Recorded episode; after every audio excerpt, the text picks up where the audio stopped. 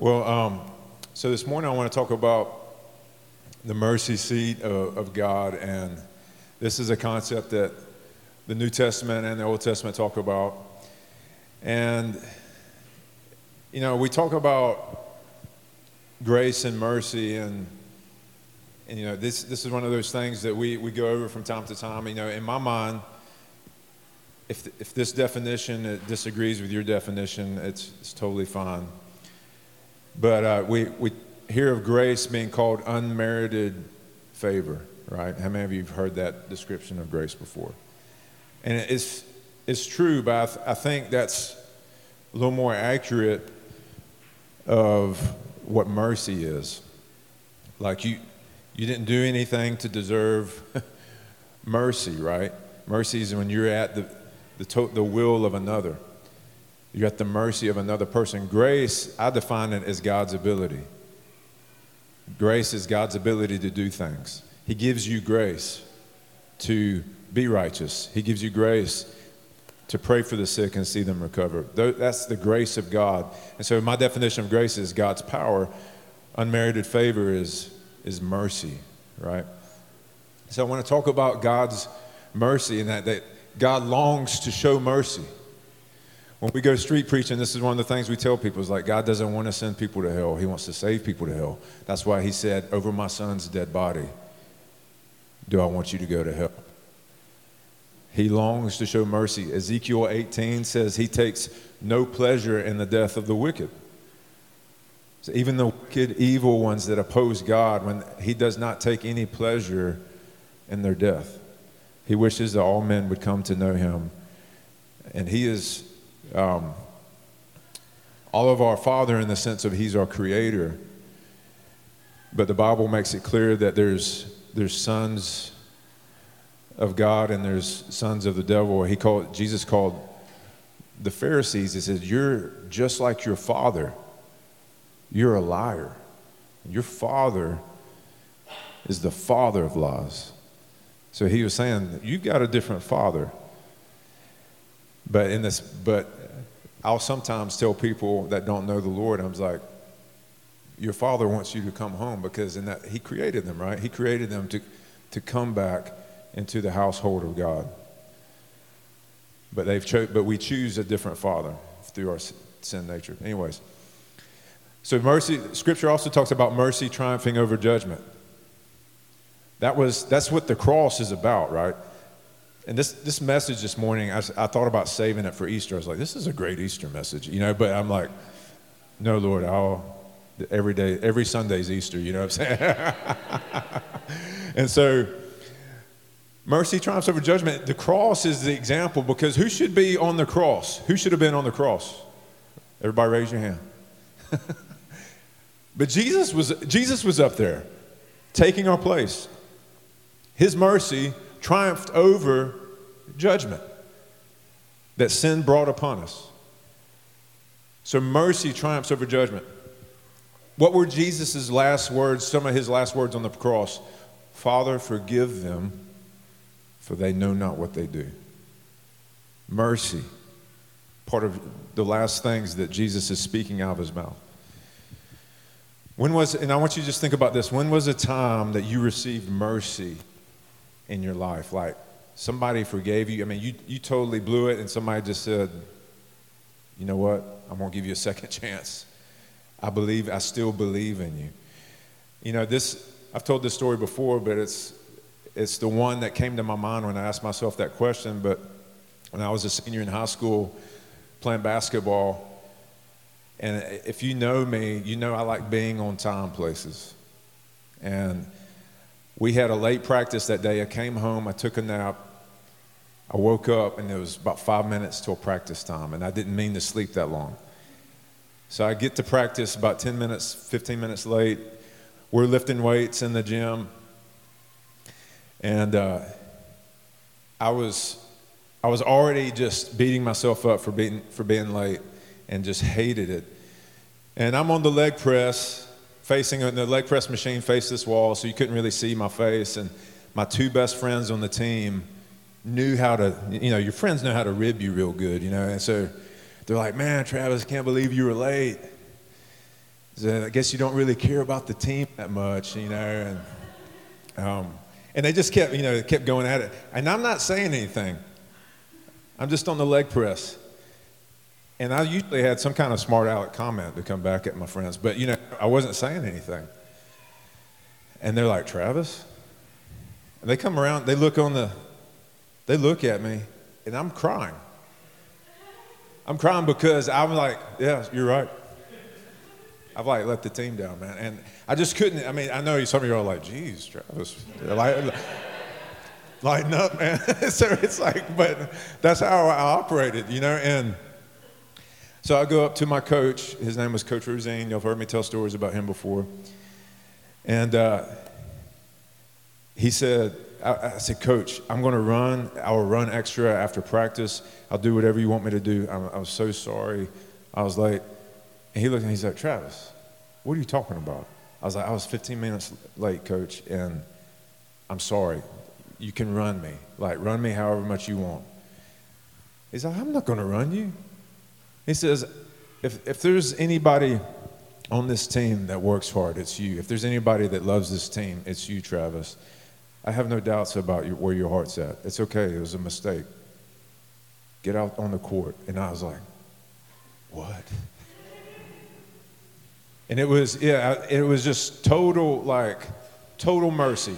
And in my mind, he had every right to run me to death because that had been some of my previous coaching experiences was like yeah you you make a mistake and like you're going to pay the price for it.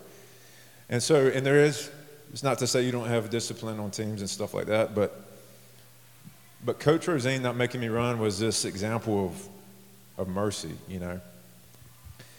And so i want to look at the old testament and how the picture of the ark of the covenant is is a picture of the mercy of God and, uh, and is also translates into what, what Jesus did for us and Jesus as ultimate our mercy seat. So the mercy seat's design and purpose in Exodus chapter 25, verses 17 through 21, I'll read that. You don't, you don't have to turn there. It says, You shall make a mercy seat of pure gold, two and a half cubits long and one and a half cubits wide. You shall make two cherubim of gold angels, cherubim or angels. Make them of hammered work at the two ends of the mercy seat. Make one cherub at one end and one cherub at the other end.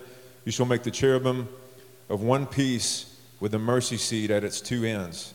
The cherubim shall have their wings spread upward, covering the mercy seat with their wings and facing one another. The faces of the cherubim are to be turned toward the mercy seat. You shall put the mercy seat on top of the ark and in the ark you shall put the testimony which I will give to you, the, the tablets of the Ten Commandments. And so then there's the purpose of the mercy seat outlined in Leviticus. It says, Now the Lord spoke to Moses after the death of the two sons of Aaron when they had approached the presence of the Lord and died. The Lord said to Moses, Tell your brother Aaron that he shall not enter at any time into the holy place inside the veil before the mercy seat which is on the ark, or he will die. For I will appear in the cloud over the mercy seat. And those are supposed to have bullets beside them, but it didn't translate over to a presenter. So, anyways, so the high priest would sprinkle bull blood on the mercy seat. You've got the Ark of the Covenant, you've got the mercy seat on top, and on the Day of Atonement, which was one day out of the year, the high priest would go into the Holy of Holies, the only time anybody went into the Holy of Holies. You had the outer court of the tabernacle, the inner court, which had a curtain, and then you had this, this Holy of Holies, which was only one day of year, only one person, the high priest. And he would go and he would sprinkle blood on the mercy seat to make atonement for the, the whole nation's sin. Okay? So that the mercy seat, that word is kaporth. So in the Hebrew, the, the, the mercy word is kaporth, which means atonement. Atonement means to cover, to cancel, to appease, or to cleanse. And so the Greek New Testament word is propitiation, which, if some of your translations say he made propitiation for our sins, an easier word to say and understand is He atoned for our sins. He covered our sins. He cleansed us of our sins. He canceled them. And so, in Luke chapter 18, verse 13, this is when I'm, I actually had an encounter with the Lord when we lived in Texas. I was on the worship team at, uh, at Convergence Church. I was one of the backup singers, and we, we, we were, I was doing this when the Lord encountered me. I'm, I'm just teasing. And but, uh, but I was one of the backup singers, and y'all got to have a dry sense of humor if you're new to new to the awakening. And so, but I was, I had this this parable became this story became alive like in my mind, in my mind and in my heart, and I was seeing it played out. And so I saw the Pharisee standing in the temple and saying, "Thank you, God." That I, I tithe and I give and I do this and that, and I'm not like this man, a sinner. And this and the sinner the tax collector was beating his breast. And he was saying, God, have mercy on me, a sinner. And I heard the Lord and saw him. I heard him and I saw and I felt like I saw his finger. He pointed to the tax collector and he said, This is sonship. This is sonship. And when you are dependent upon the Lord, mercy the, the mercy of God gets activated in your life when you realize how dependent you are upon Him. David Hogan, who is a man I look up to, a minister, missionary, church planner, he's in his upper 60s, and he, I just heard him just talking about the, lately when I've heard him speak, he says, I'm discovering the mercies of God. He just talks about the mercies of God. And I just feel like there's, it says in, in, the, in the scriptures that God is rich in mercy.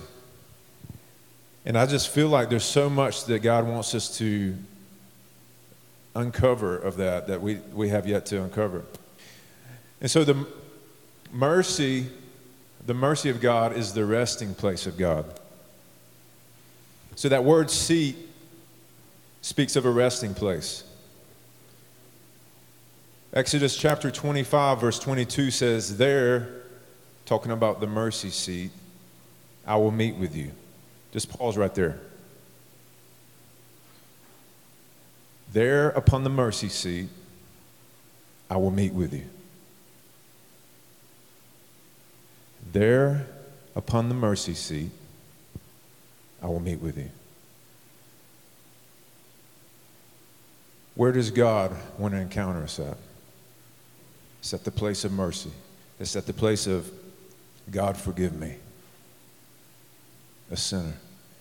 And it doesn't mean you, you stay in a place of, when you, when you say you're a sinner, it doesn't mean I'm a worm, I'm worthless. No, God just, He paid the ultimate price for you. So that's what defines your worth is by who's on the cross, right? And so, but when you say, Lord Jesus Christ, Son of God, have mercy on me, which is called the Jesus Prayer, by the way. Have any of y'all ever heard? It's a Catholic prayer called the Jesus Prayer. Lord Jesus Christ, Son of God, have mercy on me, a sinner. And there's monks in history that used to have, it was called, they called it kavana, not nirvana. It was called kavana, which meant they, they said they, they would become the prayer. So it, it, they would enter into such a union with God through that prayer. And so, anyways, but that's the, they were meeting God at the mercy seat, right? He said, This is where I'm going to meet you at the mercy seat where the blood is shed.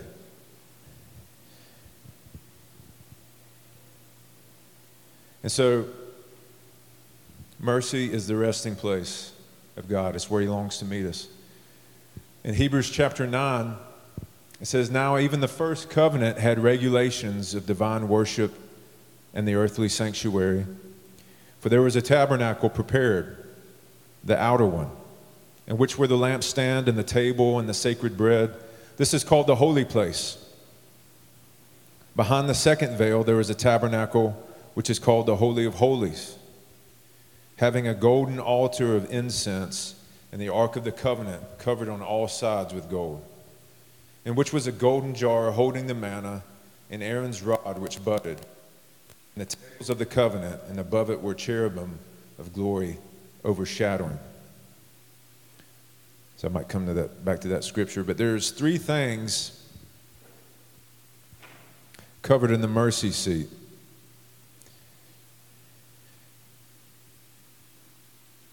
One was the hidden manna. The second thing was Aaron's rod that budded. And the third thing was were the Ten Commandment tablets. And so the hidden manna, what this represents, you got the mercy seat is covering these three things, right? So just keep that in mind. The mercy seat is covering these three things. So the hidden manna represents the, the children of Israel when they're coming out of Egypt and they're in the desert and they're complaining that they had to eat manna every day. Because they're in the desert, right? There's not, it's not like there's cattle and there's all these trees to eat from. And, but God was feeding them, right? He was feeding them, but they were complaining that they still they ate better in Egypt. and that kind of complaint is what keeps us in bondage because we, we, we like, um, for, so for Egypt, for people, it's like, I'd rather be oppressed and comfortable in a sense, or kind of have control than following God and trusting in the daily provision and, and the provision. And, you know, God takes, us, takes you through desert seasons to test your heart. That's what it says in Deuteronomy. It says he led them through the desert to test their heart. And God will test your heart. God will test your heart. Everything you can almost look like is everything is a test, not because God wants to fail wants you to fail the test. He wants you to pass the test. Graham Cooke says, um, "You don't fail tests; you just get to take them over." It's called going around the mountain. God wants you in the promised land. There were, um, I would propose to you that they could have gotten into the promised land in like two weeks but it took 40 years. And so God tests our hearts. So there's times where, how many of you ever been in manna seasons where it's just like daily bread, man? we we've, we've been there. And so you're, they're complaining, well, we don't have, big Greek wedding just popped into my head. We don't have no meat, you know, and so, um, we don't have no meat. And so they're complaining about, and God's like, I'll send quail. You want quail? I'll send quail. And he sends it, when I did the math, I was like figuring out how much quail he sent. It was like a two mile radius, three feet high. He's like, You want quail? I'll give you quail. And God was, it was, you know, it was an answer to just like, now you're going to be sick of quail. You know, you, he, he was making a point to him. He's like, You're not going to be satisfied, right? You're going to find something to complain about. And that's what the, the flesh does. That's what the sin nature does. Is hey, let's, let's find something to complain about. And then um, I think it's Philippians or First Timothy. I can't remember, but it actually says you prove to the world that you're of God when you don't complain. You prove to the world that you're of God when you don't complain. I'm like, whew. Yeah, God help us. God have mercy. And so, um, so the hidden manna represented that sin against that rebellion against God's provision. We don't trust you to provide for us, Lord. All right? The second thing, Aaron's rod budded. Now, what happened was, how many of y'all have heard of the story of Korah and the 250 people that rebelled with him against Moses and Aaron's authority? And so, what Moses did, he said, All right, every tribe, y'all get a stick, y'all get a rod. We're going to place it before the ark of the Lord, and whichever one buds and sprouts flowers and fruit, That's the one that God has, that's the tribe that God has chosen to lead us. And so they're questioning Moses and Aaron. Aaron was of the, tri- uh, the tribe of Levi. They all put 12 rods in front of the ark. Aaron's rod buds, has flowers, has ripe almonds on it overnight.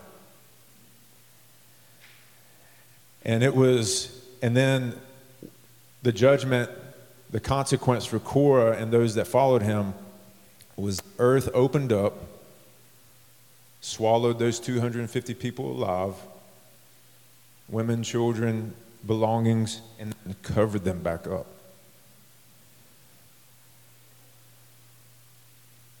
So Aaron's rod represented the children of Israel's rebellion against his authority, against his leadership. Because Moses and Aaron were God's chosen leaders right? And so, if anything, how you apply this in your life is respect your boss. Doesn't mean they're doing everything right. Honor your boss.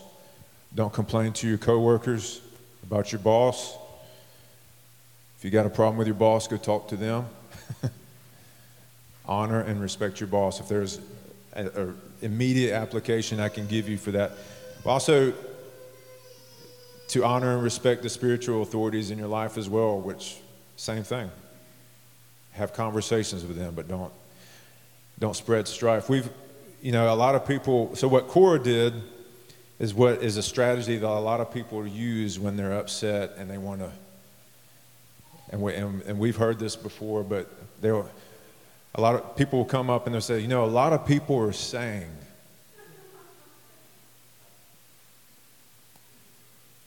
a lot of people are saying, We've been hearing, when it's really, yeah, you've been hearing it right here in your, in your head. A lot of people are saying, We've been hearing, and it comes in that kind of language. Korah came with 250 people. There's, there was like 3 million Israelites, right? He's like, Listen, everybody hates your leadership. And he's like, You see this 250 people? Everybody hates your leadership. Never mind the two million seven hundred you know fifty thousand. But and so, but it was still enough. You know, it, it represented rebellion against God's authority. And then you had the Ten Commandment tablets, which represented the, the breaking and the inability to uphold God's moral standards, His moral standards and righteousness.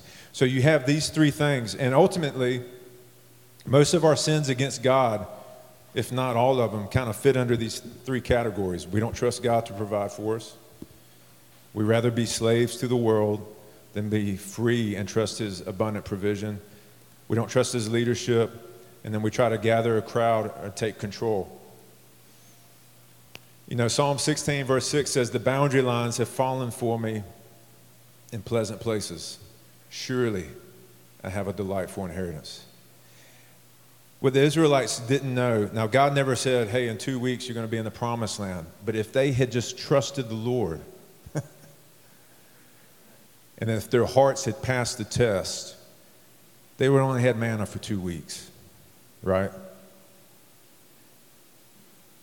And so, in two weeks, the boundary lines, they would have seen, man, God's got really, He really wants to bless me. Like, He really wants to see me do well. But my heart's got to be in the right place first. That's the beautiful thing about God is he does not budge on his standards. He's like, I will not give you. If you if you're if you're one of those seeking the Lord, we have. I'm going to back up a little bit. A lot of times people come to the awakening, and um, and I believe that you know we're a church that tries to seek the Lord wholeheartedly, and that's part of our culture. And when you and people over the years have come into the church and uh, they, they come in and then testing and trying and purification starts happening. They're like, ever since I joined the church, like, this stuff's been happening. I'm like, it's okay. It's okay. Stay in the frying pan because God's cooking up something good, all right? And so, you know, just stay there because he want, He's doing a work in you. He's doing a work. And and if you can stay in there, you come out like gold. You come out like gold, and, it, and nothing can take it away. But we have, we have some people that stay in and they, they buy into what the Lord's doing in their life, and then, and then some people go other places because that's not what they understand Christianity to be. But there's one purpose God has for you to be conformed into the image of Christ. Romans 8:28 says all things work together for the good of those who love you, uh, who love, who love God and have been called according to his purpose. Do you know what the next verse is? That you may be conformed into the image of Christ. That's why he works all things for your good. right. I want to talk about the heart of Mary. So we're going into the New Testament. I'll read that. It's a little small. And I want to I want to fast forward into Jesus. He's been crucified and he's been buried in the tomb. And it says Mary was standing outside the tomb weeping. So as she wept, she stooped, stooped to look into the tomb, and she saw two angels in white sitting, one at the head and one at the feet where the body of Jesus had been lying. And they said to her, Woman, why are you weeping? She said to them, Because they've taken my Lord, and I do not know where they have put him. When she had said this, when I read that, it gets me every time. And she says, Because they've taken my Lord, and I do not know where they've put him. When she had said this, she turned around and saw Jesus standing there, and yet she did not know that it was Jesus. Jesus said to her, Woman, why are you weeping? Whom are you seeking? Thinking that he was the gardener, she said to him, Sir, if you have carried him away, tell me where you've put him, and I will take him away. Jesus said to her, Mary. And she turned and said to him in Hebrew, Rabboni, which means teacher. Jesus said to her, Stop clinging to me, for I have not yet ascended to the Father, but go to my brothers and say to them, I am ascending to my Father and your Father, and my God and your God. So the desire of Mary was to be with Jesus. Her desire to be with Jesus was incredible when she said, They've taken my Lord. I just feel like the love that Mary had for, for Jesus in that when she says, But they've taken my Lord, and I, I want to go, I want to know where he's at. Even in death, Mary wanted to be with Jesus. And so John, John and Peter, they were at the tomb too, but they, it was empty, and they're like, we were like, that's pretty wild, but we're going home. Mary stayed behind and wept, wept, longing to see Jesus longing to see Jesus. And that's why I've been asking the Lord, like, God, give us that kind of heart where we, we weep, Lord. There's a, there's a rending of our hearts to see you. There's a rending of our hearts to see your face, God. But we want to see your face, just like Jessica read and, and that we've prayed Psalm 27 4.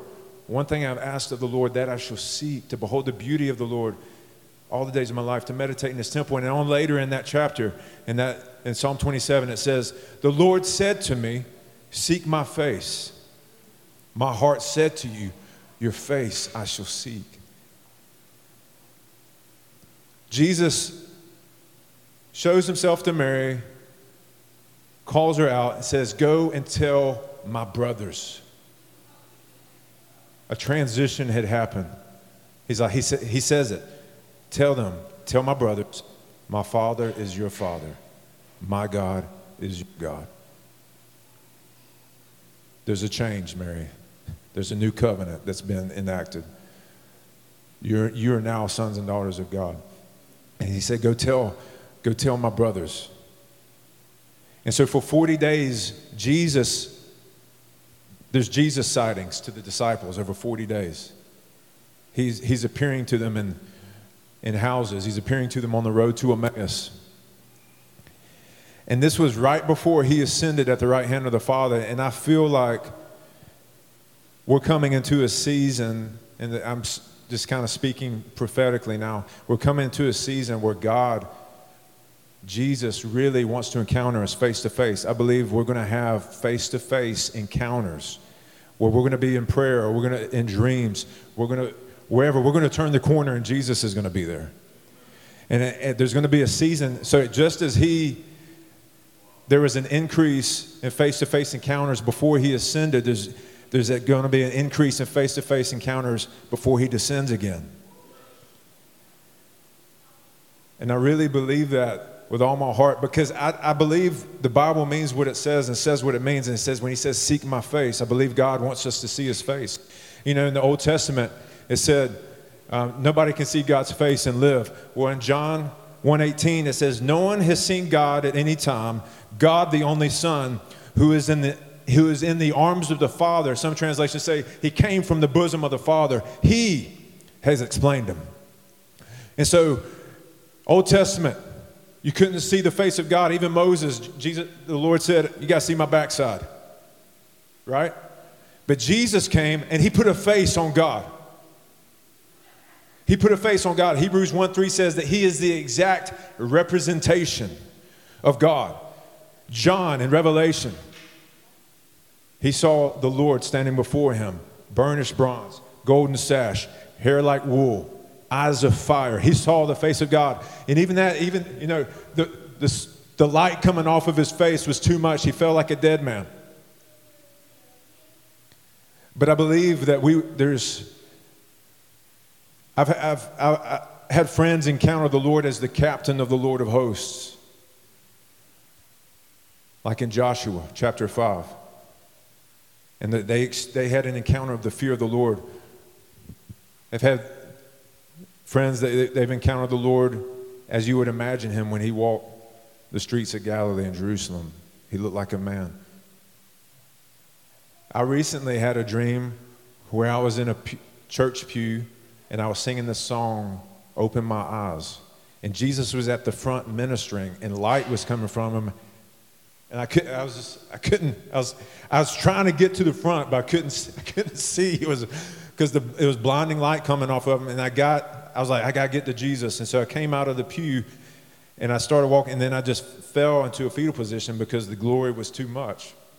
And I just, I was in a fetal position. I was doing this, open my eyes. but it was like all I, that was all I could do. And so I just believe God. I believe we have not because we ask not. Ask God, say, I want to see you face to face. Encounter me face to face. He's no, he's no respecter of persons, right? You have the same rights as John the Beloved to see the Lord, as Peter did, as James, as James did when they were transfigured. We get to see Jesus face to face without dying because he's, he satisfied the demands of sin. Jesus lost his image. You know, Jesus being the face of God, and I want you to think about this is that Jesus lost his image when he was disfigured by the beatings that he received before he was crucified. He lost his image that you and I may regain our image. Because we lost it in the garden. We lost who we were in the garden, right? But he was disfigured that we may gain our image back.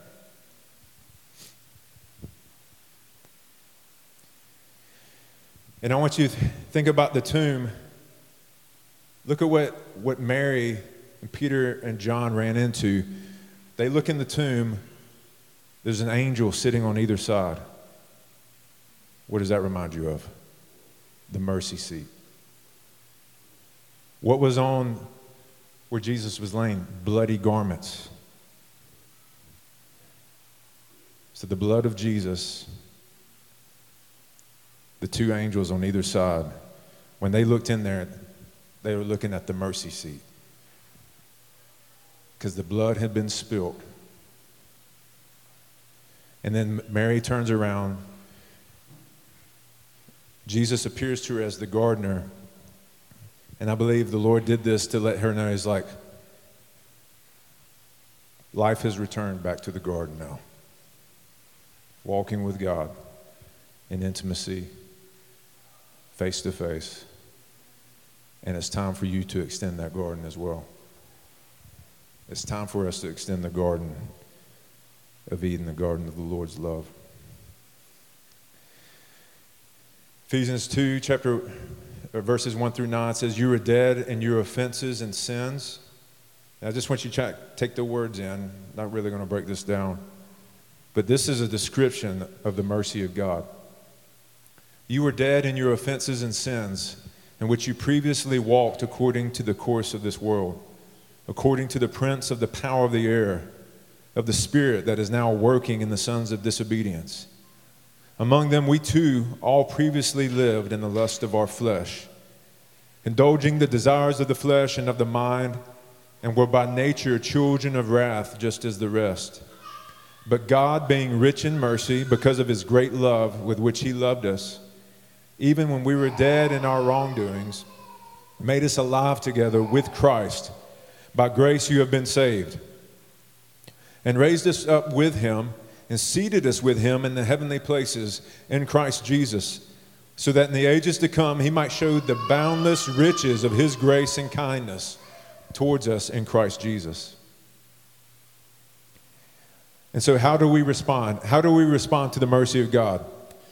And so, Hebrews chapter 10 says, This is therefore how you respond to the mercy of God. Brothers and sisters, since we have confidence to enter into the holy place by the blood of Jesus, by a new and living way, which he inaugurated for us through the veil, that is, his flesh. And since we have a great priest over the house of God, let us approach God with a sincere heart and full assurance of faith, having our hearts sprinkled clean from an evil conscience and our bodies washed with pure water. Let's hold firmly to, to the confession of our hope without wavering, for he who promised is faithful. And let's consider how to encourage one another in love and good deeds, not abandoning our own meeting together, as is the habit of some people, but encouraging one another all the more as, as you see the day drawing near. So, number one, how do we respond? Relax into God's presence. And another way, when we talk about God's presence, we're talking about Holy Spirit. He is God's presence on the earth. So relax into the Holy Spirit. A lot of times, I've had this is something I have to be aware of and intentional about is relaxing into God's presence. Because sometimes we can even come with agenda in our quiet times. I need a revelation. I need this. I need that. And it all sounds good. And we trying to, we, we even in our quiet times, we try to make something happen. I feel like relax into God's presence is a, is a good way to put it. Just sit there, be still and let God initiate. Approach God with confidence because of the work of Christ. If we approach God because of what we did, up and down, we, would, we wouldn't have any confidence. But we approach God because of what Jesus has done. We hold firmly to the faith without wavering. And I'm just outlining the things that we just read in Hebrews 10. Hold firmly to the faith without wavering. Encourage one another in love and good deeds. Spur one another on. Give attaboys. Man, you're doing awesome. Let's go. Keep going. Elliot and Greg want to outreach just by themselves. It wasn't church sponsored. Go for it, man. Let's do it. Go for it. Don't abandon meeting together. And it says encourage others to do the same. And it says right there, it says, don't forsake assembling together, encouraging others to do the same as the day draws near. What's it talking about? It's talking about the second coming of Christ. So, as the day of Christ, Jesus' second coming approaches and becomes closer, what's going to happen to our meetings? They're going to increase, no matter what anybody else says. We're going to, the meetings are going to increase in one shape or form the people of God are going to meet together and assemble together more and more and more as the day of Jesus returning approaches near. I just and I think that's important to remember in particular since the last year that we had. That the forsaking of the saints is not going to stop. If anything, it's going to increase. I say forsaking of the saints? Assembling of the saints. Anyways. And then we just thank God for his mercy and pray for mercy. Pray for mercy for your, your family and friends. Pray for mercy for our nation. Like, guys, we don't deserve anything, right? Our nation doesn't deserve anything. We don't. Des- we, we, we, we meet God in the mercy seat. We ask Him to have mercy because of who He is. God, remember what you said. You remember how you described yourself to Moses? That you slow down anger, abounding in loving kindness and compassion? Lord, what about who you said you were? What did Moses do when he interceded? He reminded, he's like, God, what are the nations going to think of your people? What are they going to say about you? You can't do this. Your name will be blasphemed in the nations. And God listened to Moses. You got anything, baby, you want to? Wade, if you'll come up.